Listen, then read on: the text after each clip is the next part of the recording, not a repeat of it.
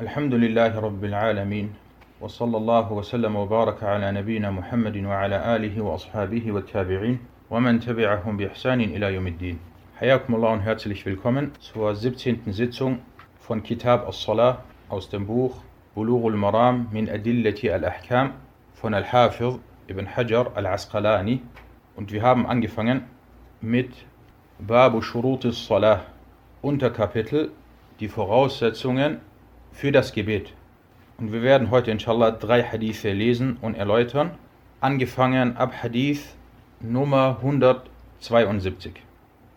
نعم اقرأ بسم الله الرحمن الرحيم الحمد لله رب العالمين وصلى الله وسلم وبارك على نبينا محمد وعلى آله وصحبه أجمعين أما بعد فبأسانيدكم أحسن الله إليكم إلى الحافظ ابن حجر قال وعن عامر بن ربيعة رضي الله عنه قال كنا مع النبي صلى الله عليه وسلم في ليلة مظلمة فأشكلت علينا القبلة فصلينا فلما طلعت الشمس إذا نحن صلينا على غير القبلة فنزلت فأينما تولوا فثم وجه الله. فثم. فأينما تولوا فثم وجه الله أخرجه الترمذي وضعفه. نعم أحسنت. Hadith 172 Amir ibn Rabi'a, möge Allah mit ihm zufrieden sein, berichtete, wir waren mit dem Propheten, Allahs Segen und Frieden auf ihm, in einer dunklen Nacht, so dass es uns schwer fiel, die Gebetsrichtung zu bestimmen, woraufhin wir beteten. Als dann die Sonne aufging, stellten wir fest, dass wir in eine andere Richtung als die Gebetsrichtung gebetet hatten. Daraufhin wurde der Vers, wohin euch auch immer oder wohin ihr euch auch immer wendet, dort ist Allahs Angesicht. Dieser Vers wurde hinabgesandt. Überliefert von At-Tirmidhi und er stufte ihn als schwach ein. Hier in diesem Hadith geht es um folgendes Ereignis. Der Prophet sallallahu alaihi wasallam und einige Sahaba waren nachts unterwegs und es schien bewölkt zu sein, sodass sie nicht wussten, in welche Richtung die Qibla ist. Und dann haben sie gebetet. Und als dann die Sonne aufging, am nächsten Morgen, haben sie festgestellt, dass sie in die falsche Richtung gebetet hatten. Sie hatten nicht in Richtung der Qibla das Gebet verrichtet. Und daraufhin wurde dieser Vers im Koran hinabgesandt, wo es heißt, فَأَيْنَمَا تُوَلُّوا فَثَمَّ وَجْهُ اللَّهِ Egal wohin ihr euch hinwendet oder zuwendet beim Gebet, vor euch ist immer das Gesicht Allahs, auch wenn es nicht die richtige Qibla ist. Fangen wir an mit den Hadith-wissenschaftlichen Nutzen aus dieser Überlieferung. Der Überlieferer Amir ibn Rabi'a, Abu Abdullah Amir ibn Rabi'a ibn Malik al-Anazi, وهو قديم, er ist alt und damit ist gemeint, oder وهو min al-Qudama, er gehört zu den Alten. Damit ist gemeint, dass er zu denjenigen gehört, die sehr früh den Islam angenommen hatten. In Mekka, zu Beginn der Da'wah und zu Beginn des Islam. Und er gehörte zu denjenigen, die nach Bilad al-Habasha, nach Abyssinien, auswanderten. Als die Muslime, als sie noch in Mekka waren, unterdrückt wurden, hat ihnen der Prophet sallallahu alaihi wasallam erlaubt, dass sie ihre Heimat verlassen und dass sie nach Bilad al-Habasha, nach Abyssinien gehen. Er hat ihnen nicht erlaubt, dass sie zum Beispiel einen Teil von ihrer Religion versteckt halten oder dass sie einen Teil von ihrer Religion nicht praktizieren, obwohl sie in dieser schwierigen Situation waren. Aber er hat ihnen erlaubt, dass sie auswandern. Und im damaligen Abyssinien gab es einen Herrscher, und die Herrscher Abyssiniens. Und wenn wir über Abyssinien sprechen, was ist damit gemeint? Was ist mit Bilad al-Habasha gemeint? Und wo war dieser Herrscher? Damit ist das heutige oder Teile des heutigen Äthiopiens, das heutige Eritrea, das heutige Djibouti und Teile des heutigen Südostsudans. Das ist mit Bilad al-Habasha gemeint. Oder man könnte es auch anders bestimmen. Die Gegend und das Gebiet südwestlich vom Roten Meer. Das Rote Meer fängt an oben, südlich von Jordanien, Ägypten und dann geht es runter bis zum Jemen und das heutige Eritrea in ungefähr. Und die Hauptstadt und die Leute, Afan, der König von Abyssinien wurde früher An-Najashi genannt. Die Herrscher von Persien wurden zum Beispiel Kisra oder der Herrscher Persiens wurde Kisra genannt. Der Herrscher Roms oder Ostroms wurde Kaiser, der Kaiser genannt. Und der Herrscher Abyssiniens, welches damals eine christliche Dynastie war, wurde An-Najashi genannt.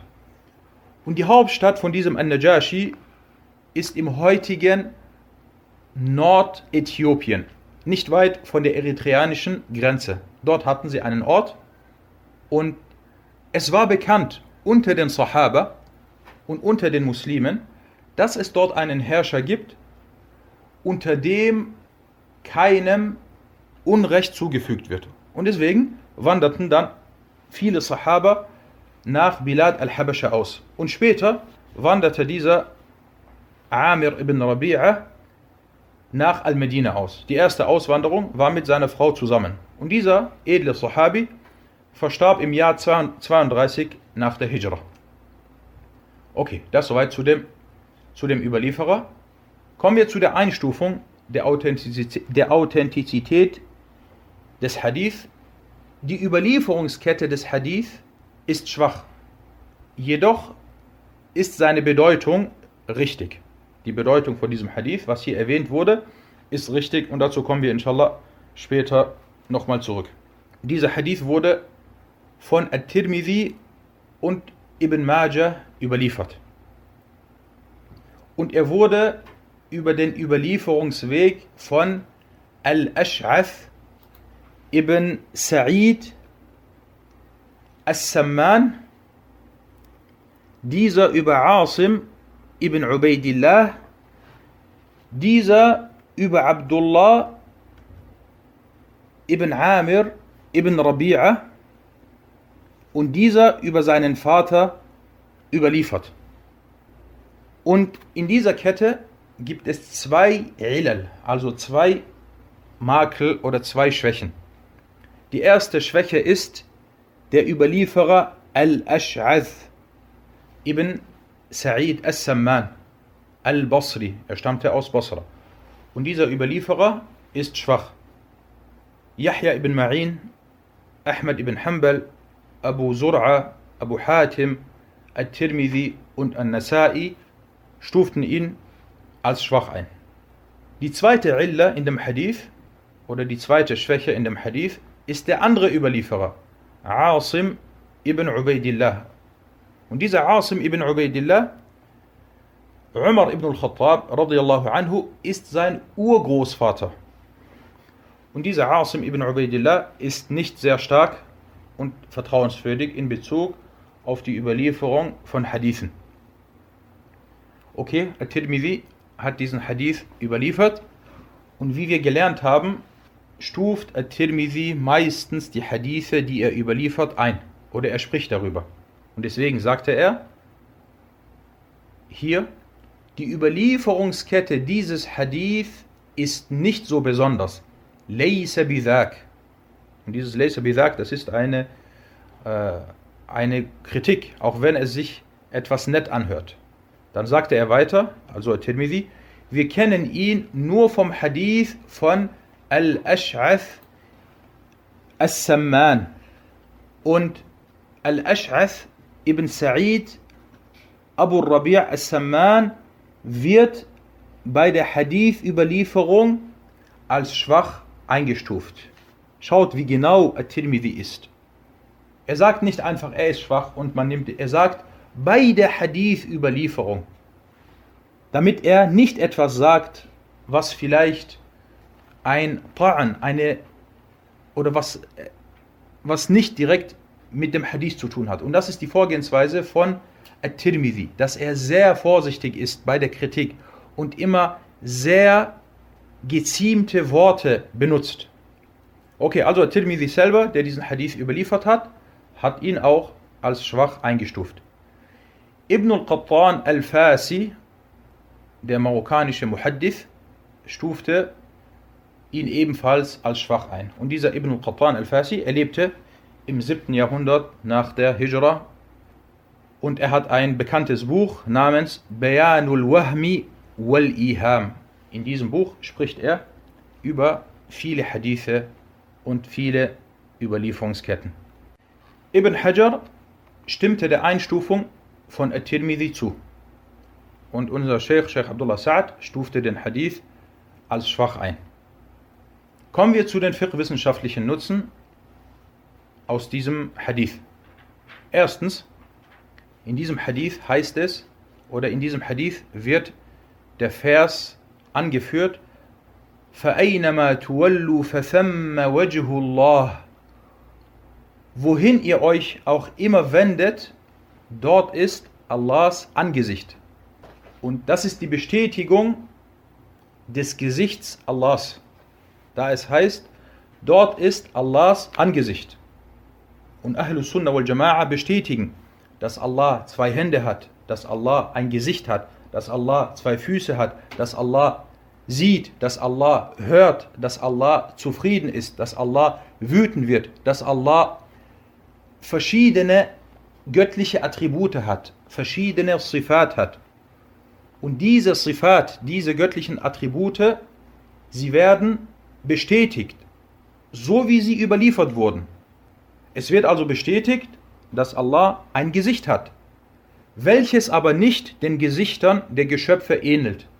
Wenn wir sagen, Allah hat ein Gesicht oder Allah hat zwei Hände, dann bedeutet das nicht, dass wir diese Attribute mit den Attributen der Geschöpfe vergleichen. Selbst die Geschöpfe, wenn wir jetzt zum Beispiel sagen, die Ameise hat Hände und der Elefant hat Hände. Beides wird Hände genannt. Aber man kann nicht die Hände der Ameise mit den Händen der, des Elefanten vergleichen. Wenn wir sagen, die Fledermaus kann sehen und hat eine gewisse Sehkraft und hat Augen, dann bedeutet das nicht, dass die Augen der Fledermaus zum Beispiel mit den Augen eines Adlers oder eines anderen Geschöpfes verglichen werden. Und so ist es bei den göttlichen Attributen Allahs subhanahu wa ta'ala. Und dazu komme ich gleich nochmal, wie man hier vorgeht. Also, es wird bestätigt, dass Allah ein Gesicht hat, welches nicht den Gesichten oder den Gesichtern der Geschöpfe ähnelt. Und in welche Richtung man sich auch immer zuwendet, so ist dort das Angesicht Allahs. Da Allah yuhitu bi kulli shem, da Allah alles umfasst. Und das bedeutet wiederum, dass wenn man betet und sich hierbei fälschlicherweise nicht der Gebetsrichtung zuwendet, so wendet man sich selbst in dieser Situation dem Angesicht Allahs zu. Und wichtig hierbei ist, stets folgende Sachen zu beachten. Man bestätigt die göttlichen Attribute Allahs, so wie es im Buch, also im Koran und in der Sunna bestätigt wurde. Ohne Tahrif, also ohne das zu entstellen oder zu ändern oder ohne Fehlinterpretation. Wenn Allah sagt, er hat Hände, dann sagen wir, er hat auch zwei Hände. Und wir kommen nicht und sagen mit Händen, obwohl im Koran zwei gesagt wird, Bel Vielmehr sind seine beiden Hände geöffnet. Wir kommen da nicht und sagen, mit zwei Händen ist hier gemeint zwei Gunstgaben als Beispiel, so wie es die Jahmiya, Mu'tazila und Asha'ira machen. und ohne Ta'atil, ohne die Attribute Allahs zu leugnen oder stillzulegen und ohne Takif. Wir sagen also nicht, wie sind die Hände Allahs? Wie ist das Angesicht Allahs? Wie steigt Allah hinab? Und ohne Temfil, ohne diese Attribute mit denen seiner Schöpfung zu vergleichen. Zweitens, der zweite Nutzen, aus diesem Hadith entnimmt man, dass wenn der Reisende während der Reise nicht bestimmen kann, in welche Richtung oder in welche Richtung die Gebetsrichtung ist und er dann betet und später dann feststellt, dass er in die falsche Richtung gebetet hat, so ist sein Gebet richtig. Abgesehen davon, ob er dies noch während der Gebetszeit erfährt oder erst später. Drittens, dieses Urteil ist speziell für den Reisenden, der sich auf der Reise befindet. Viertens, der Sesshafte, der in die falsche Gebetsrichtung gebetet hat, muss das Gebet dagegen wiederholen, weil der Sesshafte in der Lage ist zu fragen und sich zu erkundigen und nicht durch Unwissenheit entschuldigt wird. Das ist unter anderem die bekannte Ansicht in der Rechtsschule der Hanabila. Abu Dawud sagte, es wurde zu Ahmed gesagt, während ich zuhörte, jemand befindet sich in der Stadt und er bemühte sich, die Gebetsrichtung zu bestimmen und verrichtete dann zu Hause das Gebet nicht in Richtung der Gebetsrichtung. Er erwiderte, er soll es wiederholen, denn er hat zu fragen. Was merken wir uns? Wir merken uns zwei Sachen. Es wird unterschieden zwischen dem Sesshaften und dem Reisenden. Jemand reist zum Beispiel von Mekka nach Medina. Er ist auf der Reise und er möchte beten, er weiß nicht, in welche Richtung er beten soll. Er strengt sich an und dann betet er. Und dann stellt er fest, später, er hat in die falsche Richtung gebetet. Was muss er machen? Er muss dieses Gebet wiederholen. Jemand befindet sich in einer Stadt. Er ist in einer Stadt. Selbst wenn er auf der Reise sein sollte, aber er ist in einer Stadt. In diesem Fall muss er fragen, weil der Unterschied ist, auf der Reise bist du alleine und du kannst niemanden fragen und du hast nicht die Möglichkeit. In der Stadt aber kannst du zu einer Moschee gehen, selbst wenn es eine nicht muslimische Stadt ist. Du kannst trotzdem fragen, in welche Richtung ist Süden oder in welche, in welche Richtung ist Südosten, dass du dich erkundigst. Fünftens, At-Tirmidhi sagte, nachdem er diesen Hadith überlieferte, und die meisten Leute des Wissens vertreten diese Ansicht. Und sie sagten, wenn man nicht gehen Gebetsrichtung, also in Richtung Gebetsrichtung betet, während es bewölkt ist und es sich dann, nachdem man gebetet hat, feststellt, dass man in die falsche Richtung gebetet hat, dann ist sein Gebet richtig und korrekt. Und das ist die Ansicht von Sufyan al-Thawri, Ibn al-Mubarak, Ahmed und Ishaq.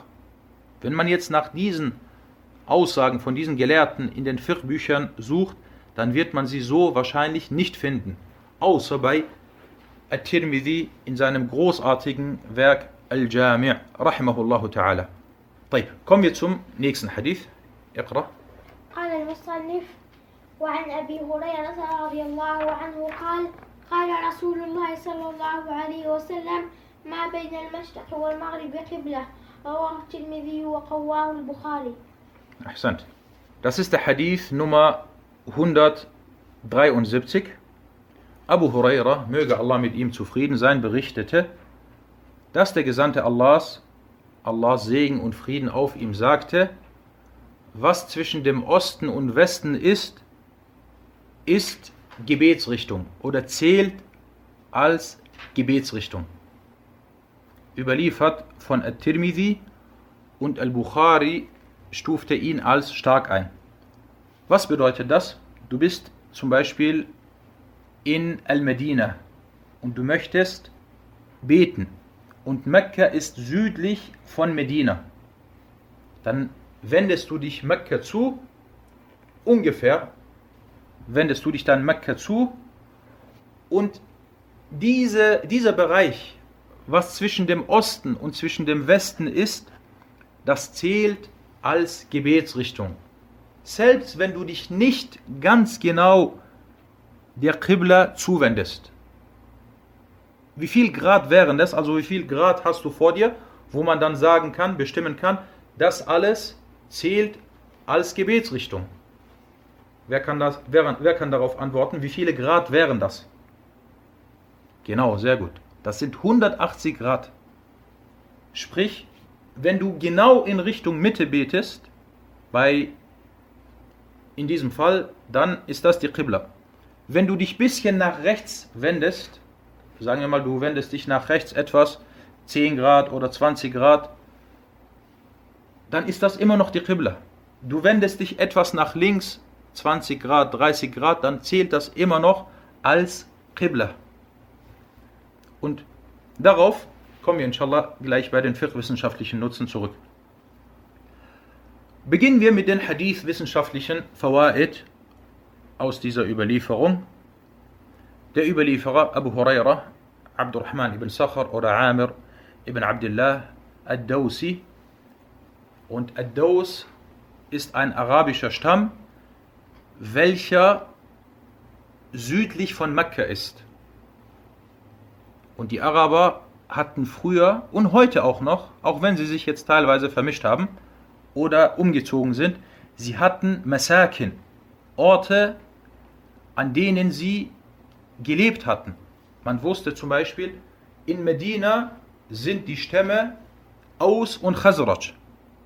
In Mekka sind die Stämme von, wer hat in, welcher Stamm war in Mekka? Wir gehen jetzt gleich Richtung Süden und dann später in Richtung, in Richtung Osten. In Mekka war Quraysh. Fangen wir an. Merkt euch das. In Mekka war der Stamm von Quraysh, ein großer Stamm. Dann gehen wir etwas weiter Richtung Süden. Dann kommt dort der Stamm von Banu Sa'd. Dann gehen wir weiter ein Stück Richtung Süden. Wir sind jetzt südlich von Mekka, ungefähr 100 Kilometer südlich von Mekka. Dann kommt der Stamm von Ad-Daus, sprich der Stamm von Abu Huraira. Dann gehen wir etwas weiter nach Süden. Dann kommt der Stamm von Al-Ghamid. Dann gehen wir weiter nach Süden. Dann kommt der Stamm von Az-Zahran. Dann gehen wir noch weiter nach Süden. Wir sind schon fast an der heutigen jemenitischen Grenze. Dann kommt der Stamm von Al-Qahtan und so weiter. Das ist jetzt von Mekka gesehen südlich von Mekka gesehen nördlich, wir gehen jetzt nach Richtung Norden, Quraysh und dann kommt der Stamm von Rifar und auch andere Städte. Dann sind wir in Medina, es kommt der Stamm von, von äh, Aus und Khazraj. Dann gehen wir noch weiter nach Norden, Medina, nördlich von Medina. Heute sind dort die Stämme von Shammar und die Stämme von, von Harb und die Stämme von äh, Anazah. Wir gehen jetzt Richtung Osten, Richtung Najd. Und dort sind dann die Stämme von Mudar oder die Gegend um Mudar und dort ist vor allem Benu Tamim und Juhayna und so weiter. Afwan, Juhayna ist etwas weiter, etwas weiter, weiter, nicht ganz im Osten, aber in diese Richtung. So waren früher die, die Stämme, man wusste. Die Araber und auch andere, andere Völker die Leute haben in ihrer Gegend gelebt und es kam wenig oder selten dazu, dass sich die Leute vermischt haben. Kommen wir zu der Einstufung der Authentizität dieses Hadith. Und das, worüber ich eben gesprochen habe, das ist eine Wissenschaft. Sie nennt sich Ilmul Ansab, die Wissenschaft über die Abstammungen und über die Stämme. Dieser Hadith ist authentisch Jedoch kam es zu Unstimmigkeiten, ob er Mawquf oder Marfu' ist. und das sind zwei Begriffe, der Schüler des Wissens muss diese Begriffe kennen. Mawquf bedeutet Hadithun Mawquf, ein Hadith, der auf einen Prophetengefährten zurückzuführen ist. Umar hat das gesagt, Ali hat das gesagt und so weiter. Radiallahu anhum. Und Marfu' bedeutet, er geht auf den Propheten sallallahu alaihi wasallam zurück. Er hat das gesagt oder er hat das gemacht, alaihi salatu wassalam. Dieser Hadith wurde von At-Tirmidhi an drei Stellen in seinem Jami' überliefert und ebenfalls von Ibn Majah. Und ich merke hier bei Ibn Hajar immer wieder im Laufe dieser Sitzungen, dass er manchmal Hadithe, die auch Ibn Majah überliefert hat, dass er das nicht erwähnt. Und es kann verschiedene Gründe dafür geben. Wahrscheinlich ist der Grund, dass er vielleicht Ibn Majah hierbei oder vielleicht nicht wusste, dass dieser Hadith auch von Ibn Majah überliefert wurde. Weil manchmal weist er darauf hin, aber nicht immer, in jedem Fall macht er das. Und das Sunna-Buch von Ibn Majah ist auch ein wichtiges Buch. Und es kommt an sechster Stelle, wenn wir die sechs Hadith-Bücher, die bekannten sechs Hadith-Bücher nehmen. Der Hadith wurde, dieser Hadith wurde über den Überlieferungsweg von Abdullah ibn Ja'far al-Makhrami, dieser über Uthman al-Akhnasi, dieser über Sa'id al-Maqburi und dieser über Abu Huraira überliefert. At-Tirmidhi sagte, nachdem er diesen Hadith überlieferte, هذا حديث حسن صحيح. Das ist ein guter und authentischer Hadith. Und im Normalfall stuft At-Tirmidhi solche Hadithe eher als Hassan ein, weil es hier zu Unstimmigkeiten kam und nicht alle Überlieferer sehr vertrauenswürdig sind. Aber hier hat er gesagt, Hassanun Sahih. Als ob er extra darauf hinweisen wollte, schaut, dieser Hadith ist richtig laut meiner Ansicht. Er sagte dann weiter, und er wurde über mehrere Gefährten des Propheten, Allah Segen und Frieden auf ihm, überliefert. Dazu zählen Umar ibn al-Khattab, Ali ibn Abi Talib und Ibn Abbas. Er hat lange über diesen Hadith gesprochen. Und dann sagte At-Tirmidhi, also At-Tirmidhi selbst hat ihn als authentisch eingestuft. At-Tirmidhi sagte dann weiter, und Muhammad, wer ist Muhammad? Das ist sein Lehrer Al-Bukhari.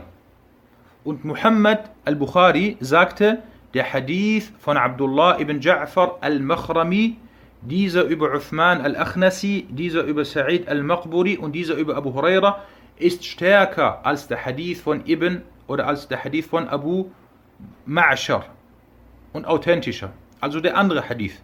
Und das ist das, was Ibn Hajar gemeint hat. Ibn Hajar sagte, وَقَوَّاهُ الْبُخَارِ Und Al-Bukhari stufte ihn als stark ein. Diesen Hadith.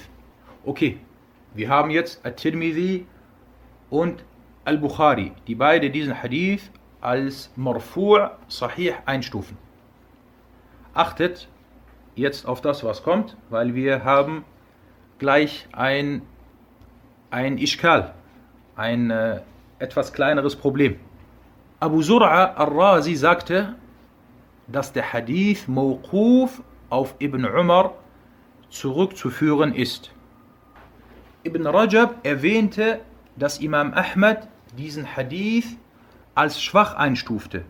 Und Ahmad sagte, er ist authentisch über Umar. Sprich, er ist Mawquf und nicht Marfu'. Wir haben jetzt Abu Zur'a und Imam Ahmad. Ibn Hajar stimmte der Einstufung von At-Tirmidhi und Al-Bukhari zu. Er stellte sich jetzt auf die Seite von At-Tirmidhi und Al-Bukhari. Ich habe dann in Al-Muwatta von Imam Malik folgendes gefunden. Ich habe mich daran erinnert, als wir damals das gelesen hatten. Und Al-Muwatta habe ich insgesamt dreimal gelesen oder viermal, afwan. Und es heißt da, in Kitab al-Salah, sagte Imam Malik, نافع عن عبد الله بن إمام مالك زكته عن نافع عن عبد الله بن عمر أنه لم يكن يصلي مع صلاة الفريضة في السفر شيئا قبلها ولا بعدها إلا من جوف الليل فإنه كان يصلي على الأرض وعلى راحلته حيث توجهت Und dann sagte Malik weiter, أنه بلغه أن القاسم بن محمد وعروة بن الزبير وأبا بكر بن عبد الرحمن كانوا يتنفلون في السفر. Und dann sagte Malik selbst, als er gefragt wurde, er sagte, das ist in Ordnung, dass man auf dem Reittier betet. Afan, das, was ich gerade äh, genannt habe, von Imam Malik, das ist bezogen auf den nächsten Hadith. Ich habe jetzt gerade das durcheinander gebracht. Gehen wir nochmal zurück. Jetzt hatte ich was ganz anderes im Kopf. Gehen wir nochmal zurück. Also Abu Zur'a und Imam Ahmed. Sheikh Abdullah Sa'ad sagte, seine Überlieferungskette ist salih, ist brauchbar. Und das ist jetzt hier ein Beispiel. Wir haben vier große A'imma, alle ungefähr auf einer Stufe. Auf der einen Seite Al-Bukhari und sein Schüler At-Tirmidhi. Auf der anderen Seite Ahmed und sein Schüler Abu Zur'a. Und ich persönlich war über lange Zeit, ungefähr 15 Jahre lang, der Ansicht, dass dieser Hadith, Ma bain al-Mashriq wal Maghrib Qibla, dass dieser Hadith in Form von, von Marfu' bestätigt ist. Bis mich dann Sheikh Abdullah Sa'ad auf die Aussage von Abu Zur'a aufmerksam machte und die Aussagen von Abu Sur'a in Bezug auf die Einstufung von Hadithen, seine Aussage und die von Abu Hatim, also die beiden Rasis, wenn diese beiden ein Urteil über eine Überlieferung abgeben, dann ist es kaum möglich, ihnen zu widersprechen. Und über diesen Hadith haben die mit Abstand größten Meister des Hadith gesprochen. Und es kam, wie ihr seht, zu diesen leichten Unstimmigkeiten. Sie sind sich einig, dass der Hadith bestätigt ist, dass der Hadith richtig ist, weil selbst Ahmed sagte, über Umar ist er authentisch. Aber worum geht es? Ist das die Aussage des Propheten sallallahu alaihi wasallam? Oder ist dieser Hadith Mawquf auf die Sahaba zurückzuführen? Und was macht man in so einem Fall? Was sagt Lukas? Was soll man in so einem Fall machen. Und was sagt Musahim und auch die anderen? Hier in diesem Fall sagt man, Wallahu ta'ala a'lam. Und Allah weiß es am besten. Kommen wir zu den fiqh-wissenschaftlichen Nutzen aus diesem Hadith. Erstens, dieser Hadith ist allgemein, nicht für alle Orte. Also er ist nicht allgemein für alle Orte und Länder. Weil es heißt hier, zwischen dem Westen und Osten oder zwischen dem Osten und Westen ist Qibla. Gilt das für alle Orte? Nein, das gilt nicht für alle Orte. Wer die Kaaba, zweitens, wer die Kaaba nicht mit seinen Augen sieht und sich im Norden von Mekka oder im Süden befindet, so ist die Gebetsrichtung für ihn das, was zwischen dem Osten und Westen ist. Was macht derjenige, der sich im Westen von Mekka befindet? Was würde man dann zu dem sagen? Sagt man zu dem, für dich ist auch, was zwischen dem Osten und Westen ist Qibla? Oder sagt man hier was anderes? Jemand ist zum Beispiel in Ägypten oder in Libyen oder in Andalusien. Was macht man? Oder was sagt man zu dem in diesem Fall? Zu dem würde man sagen, für dich ist was zwischen Norden und Süden ist Qibla. Jemand ist im Osten, in Indien, in Indonesien, da sagt man auch, für dich ist alles, was zwischen Norden und Süden ist, aber natürlich in die richtige Richtung. Das ist Qibla. Also dieser Hadith, wie eben erwähnt, ist nicht allgemein für alle Orte und Länder, sondern für die Leute, die zum Beispiel damals in Medina waren. Drittens, der dritte Nutzen, der Hadith beweist, dass die Pflicht für denjenigen, der die Kaaba nicht sieht, darin liegt, sich der Richtung und nicht ganz genau der Kaaba zuzuwenden.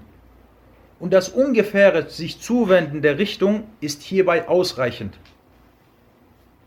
Viertens, aus diesem Hadith entnimmt man, dass die Religion leicht ist und nicht erschwert werden darf.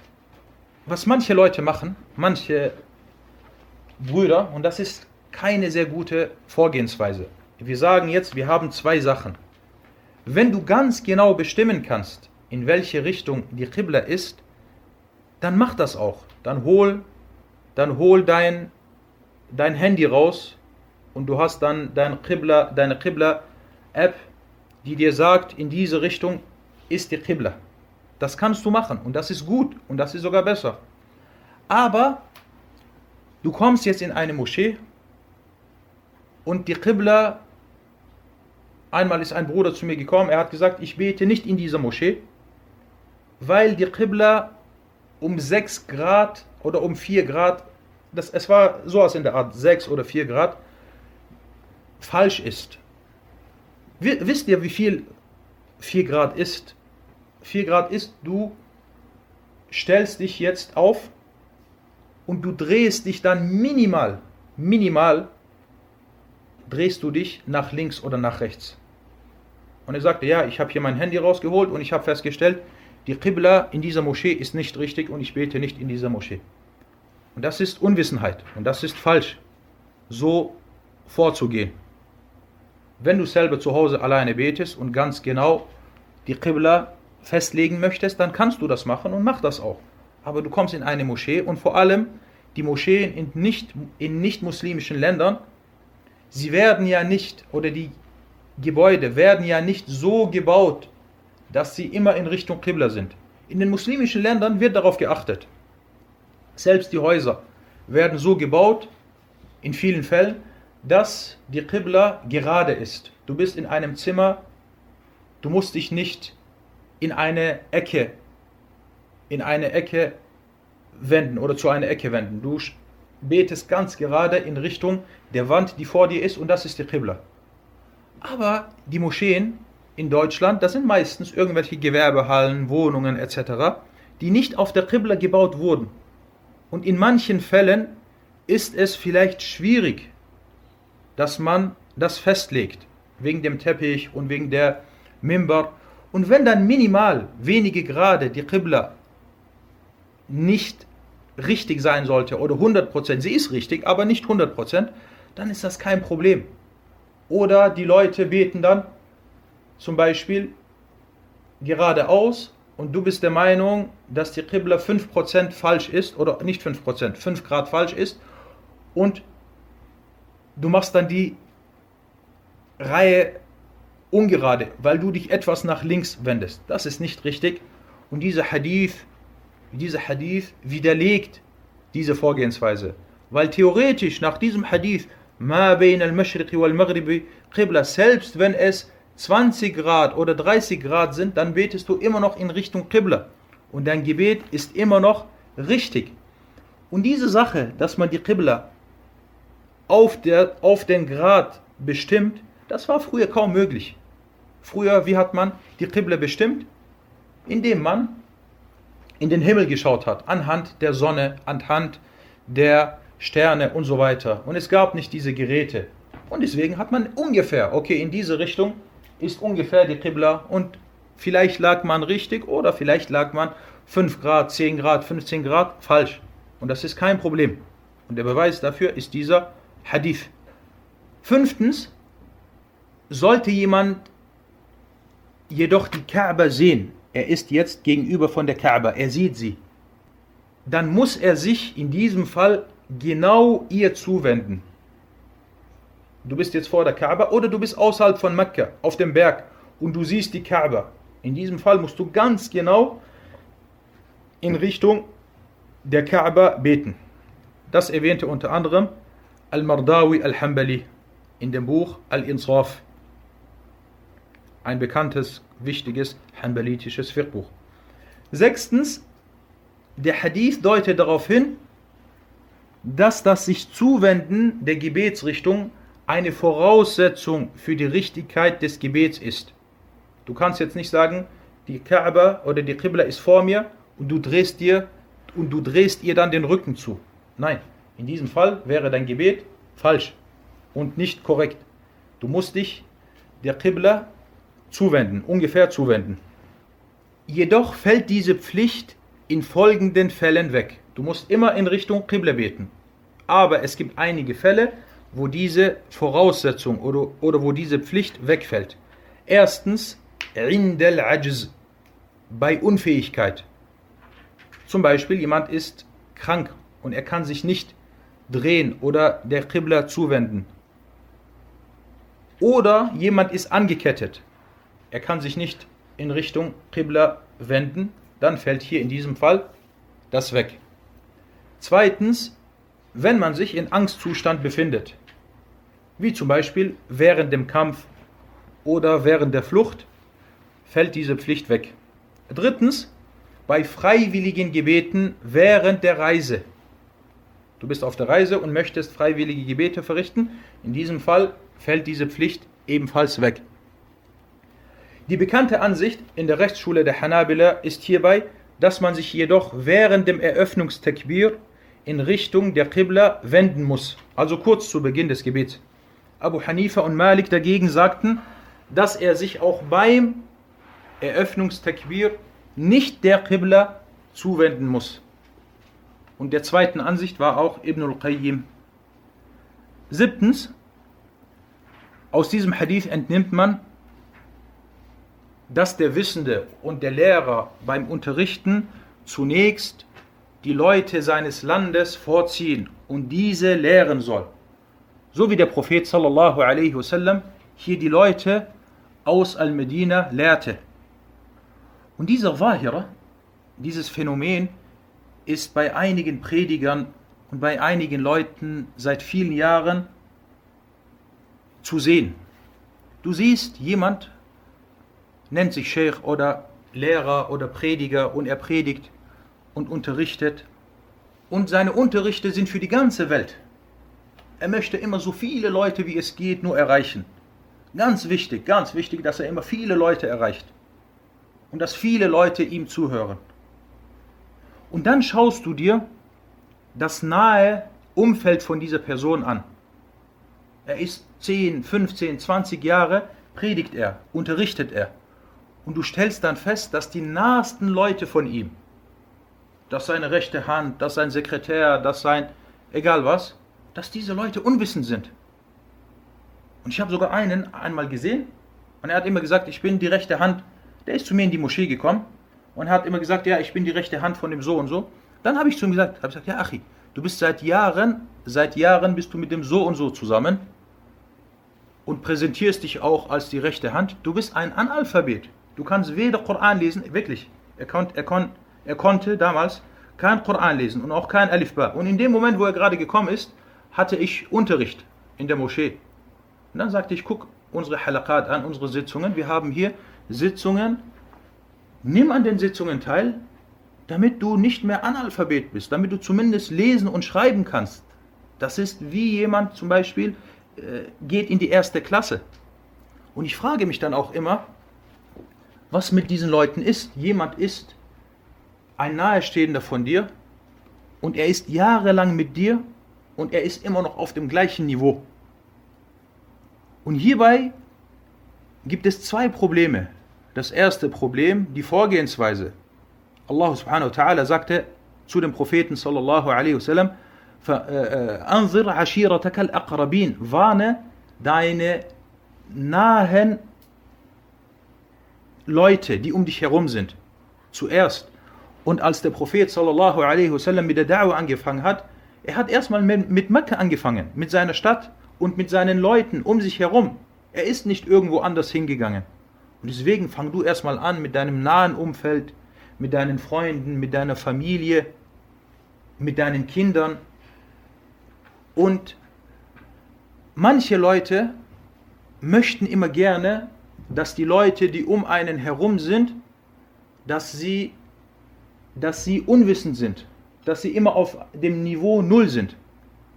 Ich, äh, ich sage immer, es gibt nichts Schöneres für einen Lehrer, wenn, als wenn er sieht, dass sein Schüler wissend ist, dass er fortgeschritten ist, dass er sogar weiter ist als er. Weil, wenn wir zum Beispiel über Ibn al-Qayyim reden, diesen großen Imam, Imam Ibn Taymiyyah kann stolz auf ihn sein, dass er so einen Schüler hatte. Das gleiche gilt auch für andere Schüler von anderen Gelehrten. Und ich habe einmal einen Bruder gesehen, der einen an den Unterrichten teilnimmt. Jemand hatte mir etwas geschickt einen Link und hat gesagt, hier wird über dies und jenes diskutiert, schau dir das mal an. Und ich gehe normalerweise nicht auf Seiten und ich folge auch kaum jemanden, aber ich habe eine Gruppe von nahestehenden Brüdern. Diese informieren mich manchmal über bestimmte Sachen. Dann bin ich auf den Link draufgegangen und dann habe ich einen Bruder, der an den Unterrichten teilnimmt, habe ich gesehen, habe ich seinen Namen gesehen und habe ich geschaut, was er geschrieben hat. Und subhanallah, er hat das, was in den Unterrichten, wenn wir darüber sprechen, über Hadith Sahih, Hadith Hassan hin und her, ist lange her, das ist vielleicht schon ein Jahr her, hat er genau das weitergegeben und dem anderen geantwortet, weil der andere hat etwas gesagt und der Bruder hat ihn widerlegt. So wie er das gelernt hat. Und subhanallah, als ich das gelesen habe, ich habe mich sehr, sehr, sehr gefreut und habe Dua für diesen Bruder gemacht und habe gesagt, subhanallah, Alhamdulillah, dass er, dass er das gelernt hat. Und äh, das ist was Schönes, wenn, wenn der Lehrer sieht, dass die Leute, die bei ihm lernen, dass sie fortgeschritten sind, dass sie Wissen haben. Und deswegen schaut der Prophet sallallahu alaihi wasallam in diesem Hadith, was hat er gemacht? Er hat gesagt, ma al-mashriq wal qibla. Er hat etwas gesagt, was speziell für die Leute aus Medina ist. Und er hat diese Leute, die Leute seines Landes, vorgezogen. Und so muss die Vorgehensweise des Da'iyas sein. Und der Da'iyah oder der Lehrer wird auch immer an seinen Schülern gemessen. Egal auf was bezogen. Egal auf was bezogen. Wenn jemand Lehrer ist und die Leute um ihn herum unwissend sind, dann geht das auf den Lehrer zurück. Wenn jemand Lehrer ist und die Leute um ihn herum zum Beispiel Jahmiya oder Murji'a sind, dann geht das auf den Lehrer zurück. Wenn die Leute um ihn herum zum Beispiel Rulat sind oder dann geht das immer auf den Lehrer zurück. Und deswegen ist das eine wichtige, eine wichtige Aufgabe und eine wichtige Sache, dass man immer seine nahestehenden Leute so gut es geht. Natürlich, manchmal kann man nichts machen. Manchmal liegt das nicht in deiner Hand. Genauso wie mit deiner eigenen Familie. Manchmal liegt das nicht in deiner Hand. Aber wenn du kannst, dann musst, musst du, musst du etwas dafür tun. Und es kann nicht sein, es kann nicht sein, dass du 10, 15 Jahre Da'wah machst und predigst und unterrichtest und es gibt um dich herum nicht mal einen einzigen, der im Ansatz, der im Ansatz unterrichten könnte. Und ich denke, Wallahu a'lam, Wallahu a'lam, dass viele Brüder, die bei uns sind, die an, an unseren Unterrichten teilnehmen, dass sie bald so weit sind, dass sie wirklich dann auch unterrichten können. Und damals hatten wir eine Moschee gehabt, vor vielen Jahren, in Frankfurt. Und wir haben klein angefangen. Und es gab einen Lehrer, der unterrichtet hat. Und dann später, diese, die ich unterrichtet habe, haben dann auch unterrichtet. Dann irgendwann hatten wir in der Moschee viele Lehrer. Und Moscheen, andere Orte sind zu uns gekommen und, und haben uns gefragt, ob einer von den Brüdern bei uns die Freitagspredigt für sie halten kann. Und dann hatten wir immer irgendwann mal Sitzungen am Donnerstagabend, wer wo die Freitagspredigt hält. Und im Ramadan, beim Tarawih-Gebet, hatten wir zeitweise sieben Brüder, die den Koran auswendig hatten. Eine kleine Moschee, wir waren eine kleine Moschee, sehr klein. Und die Brüder aus Frankfurt, die damals mit uns waren, die können sich erinnern. Wir hatten sieben Brüder, die den Koran auswendig hatten und die vorgebetet haben. Und wir hatten nie Stress mit, mit dem Tarawih-Gebet, weil jeder ein bisschen vorgebetet hat und es genug, genug andere gab. Und so muss es sein, dass man sich gegenseitig zum Wissen motiviert und dass man auch sich diese Sache vor Augen hält. Der achte und letzte Nutzen aus diesem Hadith. At-Tirmidhi sagte, nachdem er diesen Hadith überlieferte, und es wurde über einige Gefährten des Propheten, sallallahu alaihi wasallam, überliefert, was zwischen dem Osten und Westen ist, ist Gebetsrichtung. Und dazu zählen Umar ibn al-Khattab, Ali ibn Abi Talib und Ibn Abbas. Und Ibn Umar sagte, wenn du den Westen auf deiner rechten und den Osten auf deiner linken Seite hast, dann ist das, was dazwischen ist, die Gebetsrichtung, wenn du dich ihr zuwendest. Na, das soweit zu diesem Hadith. Kommen wir zum nächsten Hadith. نعم اقرأ قال المصنف وعن عامر بن ربيعة رضي الله عنه قال رأيت رسول الله صلى الله عليه وسلم يصلي على راحلته حيث توجهت به متفق عليه زاد البخاري يومئ برأسه ولم يكن يصنعه في المكتوبة Ahsant. Amir ibn Rabi'a, das ist der Hadith 174. Amir ibn Rabi'a, möge Allah mit ihm zufrieden sein, berichtete, ich sah den Gesandten Allahs, Allahs Segen und Frieden auf ihm, auf seinem Reittier in die Richtung beten, in die es sich wandte. Muttafaqun alayh. Also überliefert von Al-Bukhari und Muslim. Al-Bukhari fügte hinzu, er senkte hierbei seinen Kopf während der Verbeugung und Niederwerfung aber beim vorgeschriebenen Gebet pflegte er das nicht zu tun. Und bei, und bei Abu Dawud im Hadith von Anas heißt es, und er pflegte, wenn er verreiste und ein freiwilliges Gebet verrichten wollte, sich mit seiner Kamelstute zur Gebetsrichtung zu wenden. Hierauf pflegte er den Takbir zu sprechen und in die Richtung zu beten, in die sich sein Reittier zuwenden zu pflegte. Und die Überlieferungskette ist gut. Es geht also hier um folgende Situation und folgendes Thema. Der Prophet sallallahu alaihi wasallam pflegte, wenn er auf der Reise war, auf seinem Reittier freiwillige Gebete zu verrichten und nicht abzusteigen. Und er pflegte, wenn er den Rukur und Sujud machen wollte, seinen Kopf etwas zu senken.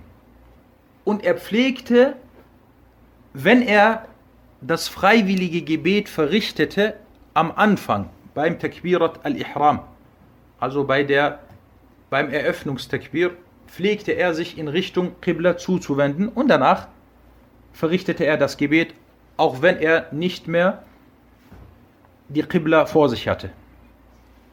Kommen wir zu den Hadith-wissenschaftlichen Nutzen. Der Überlieferer ist Amir ibn Rabi'a, über den haben wir heute gesprochen. Dieser Hadith mit diesen Wortlauten ist authentisch. Er wurde von Al-Bukhari, Muslim, Ahmad, Abu Dawud, An-Nasai, At-Tirmidhi und Ibn Majah überliefert. Dieser Hadith wurde über den Überlieferungsweg von Ibn Shihab, dieser über Abdullah ibn Amir, ibn Rabi'a und dieser über seinen Vater überliefert. Er wurde auch über Ibn Umar überliefert, also über einen anderen Sahabi. At-Tirmidhi sagte, nachdem er diesen Hadith überlieferte, هذا حديث حسن صحيح. Das ist ein guter und authentischer Hadith. Abu Dawud, der einen dieser Wortlaute überlieferte, schwieg über seinen Hadith, was darauf hindeutet, dass der Hadith bei ihm zumindest als gut und brauchbar eingestuft wurde. Ibn Hajar sagte, dass die Überlieferungskette von Abu Dawud gut ist und Sheikh Abdullah Sa'ad sagte über die Überlieferung von Abu Dawud, dass sie gut ist. Kommen wir zu den fiqh-wissenschaftlichen Nutzen aus diesem Hadith. Erstens, aus dem Hadith entnimmt man, dass es erlaubt ist, während der Reise auf dem Reittier und dem Transportmittel freiwillige Gebete zu verrichten, ohne hierbei abzusteigen bzw. auszusteigen. Dies gilt für kurze und lange Reisen. Du bist zum Beispiel unterwegs auf der Reise und du bist im Auto, du möchtest das Wittergebet verrichten, dann kannst du das im Auto machen und du musst nicht aussteigen. Zweitens, der Betende muss sich dabei nicht der Gebetsrichtung zuwenden, also während dem Gebet. Vielmehr verrichtet er das Gebet, egal in welche Richtung er ist. Drittens, die Pflicht der Verbeugung und Niederwerfung die Pflicht der Verbeugung und Niederwerfung fällt in diesem Fall weg und man begnügt sich mit dem leichten Senken des Kopfes. Bei der Niederwerfung soll das Senken des Kopfes niedriger sein als bei der Verbeugung. Viertens, das Äußere des Hadith deutet darauf hin, dass man sich beim Eröffnungstakbir, Takbiratul Ihram, der Gebetsrichtung zuwendet. Die Hanabila sagten sogar, dass dies verpflichtend ist. Das wurde in Al-Insaf überliefert. Sie sagen also, du möchtest freiwillige Gebete verrichten, dreh dein Auto kurz in Richtung Qibla. Das kannst du machen. Du drehst dein Auto kurz in Richtung Qibla und dann sagst du Allahu Akbar und dann fahr weiter, auch wenn du nicht mehr in Richtung Qibla, in Richtung Qibla fährst.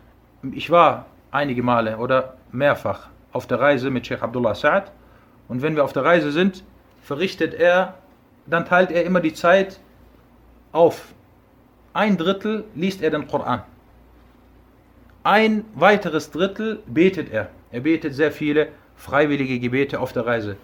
Und das letzte Drittel, er redet mit uns. Er redet etwas mit uns und dann macht er wieder, fängt er wieder von Anfang an. Also die Hanabele sagten, dass man sich bei Takbiratu al-Ihram in Richtung der Qibla zuwenden soll oder muss. Und dass dies eine Pflicht ist. Fünftens, diese zahlreichen Erleichterungen. Welche Erleichterungen haben wir? Erstens, man muss sich nicht der Qibla zuwenden. Zweitens, man muss nicht aussteigen. Drittens, man muss kein Rukur machen. Viertens, man muss kein Sujud machen. Das sind sehr viele Erleichterungen. Diese sind dafür gedacht, dass man auch während der Reise vermehrt freiwillige Gebete verrichtet. Also die Scharia hat es dir leicht gemacht. Du musst nur noch beten, kurz in Richtung als Hanbali, kurz in Richtung in Richtung Qibla und dann bete wie du möchtest.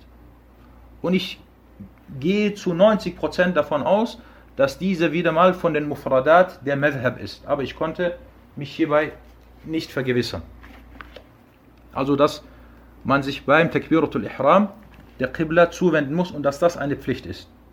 Sechstens, der Hadith beweist, dass das Pflichtgebet nicht auf dem Reittier oder nicht im Auto verrichtet werden darf, im Normalfall. Wenn man sich zum Beispiel im Auto befindet, muss man aussteigen sollte man sich zum Beispiel in einem Flugzeug befinden, dann betet man in dem Zustand, der sich ergibt und möglich ist. Im Flugzeug gibt es meistens keinen Platz, dass du deine Gebete verrichtest. Dann in diesem Fall betest du so, wie es möglich ist. Und vor einiger Zeit kann ich mich erinnern, fragte eine Schwester, sie sagte, wir sind auf der Reise in ein Land und wir sind sehr lange unterwegs.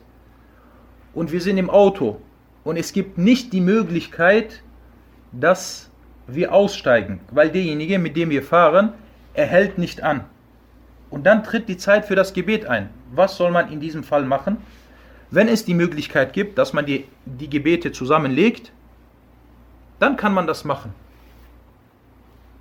Indem man wartet und dann später die Gebete zusammenlegt. Aber es ist jetzt eine lange Reise. In diesem Fall beten diese Schwestern dann auch im Auto.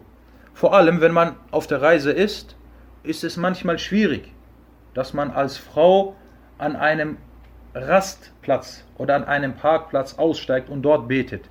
Hier in diesem Fall könnte man sagen, dass diese Pflicht für die Frau wegfällt und sie im Auto oder im Bus, je nachdem, das Gebet verrichtet. Allah sagte, La yukallifullahu, Allah subhanahu wa ta'ala sagte, La yukallifullahu nafsan illa wus'aha.